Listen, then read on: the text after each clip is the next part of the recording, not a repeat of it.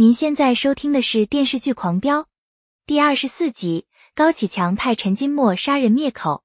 李有田推荐李山做村主任，发誓拼了这条老命也要和高启强斗到底。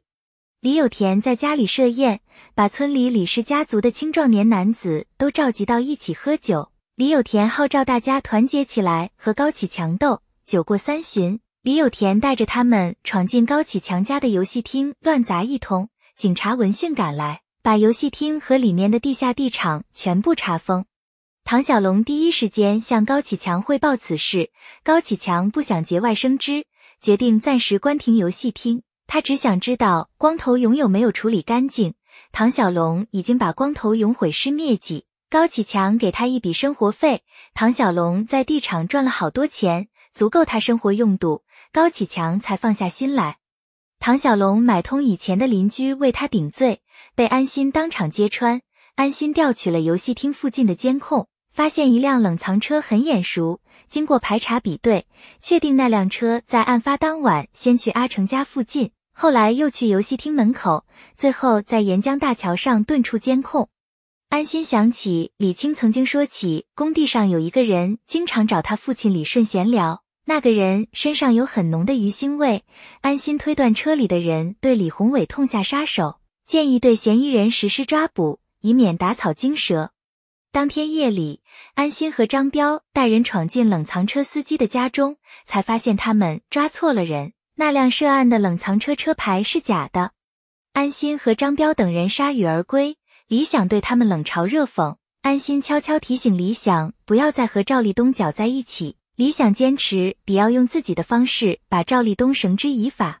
李有田考虑再三，决定投案自首，把那些害群之马拉下马。他出门看到李山，李山向他抱怨做村主任的艰难。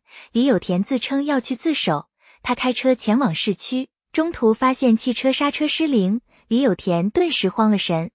陈金墨站在山顶。眼睁睁看着李有田的汽车冲下山崖，断定李有田无生还的可能，他才放心离开。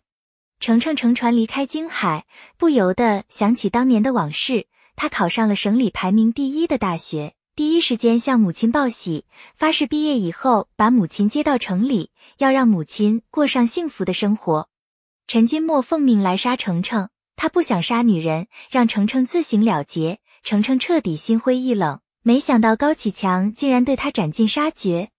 安心来家里看孟雨，孟雨已经从被绑架的阴影中走出来，可母亲因为惊吓过度一病不起。孟雨觉得愧对父母，他把孟德海的获奖证书都收起来，以免母亲看到伤心。孟玉想回北京辞职，然后回京海陪伴父母。经过医护人员全力抢救，李宏伟终于被救活。安心来找他问话。李宏伟只说了一个高枝就晕了过去，医生赶忙对他进行紧急抢救。高启强接到蹲守在医院的手下的电话，才知道李宏伟醒来了。高启强当即决定把高启盛和陈金墨送走。陈金墨放心不下女儿瑶瑶，高启强答应让陈淑婷把瑶瑶接到家里。陈金墨去鱼摊取出自己的存的钱，带着瑶瑶离开了市场。鹿晗四处走访排查，终于从一百多辆冷藏车中查到一辆车牌很可疑的冷藏车。他带安心来排查，那辆车是陈金墨的。陈金墨认出安心，让瑶瑶和安心打招呼。陈金墨借口要去吃饭，想离开。安心急忙叫住他，让他拿出行驶本核对一下，趁其不备，在箱体上做了记号。安心突然接到同事电话。得知高启强带人到医院看李宏伟，他和陈金墨匆匆告辞，赶往医院。安心拉着警戒线把高启强他们撵出去。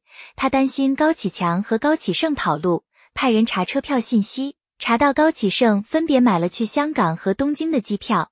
安心派人到机场拦截，可高启盛根本没露面。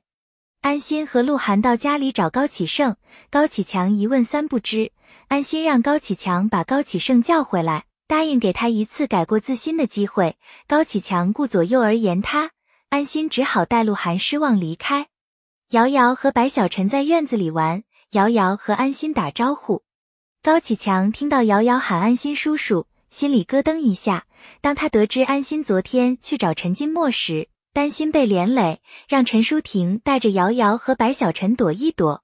陈淑婷气得大发雷霆。本系列音频由喜马拉雅小法师奇米整理制作，感谢您的收听。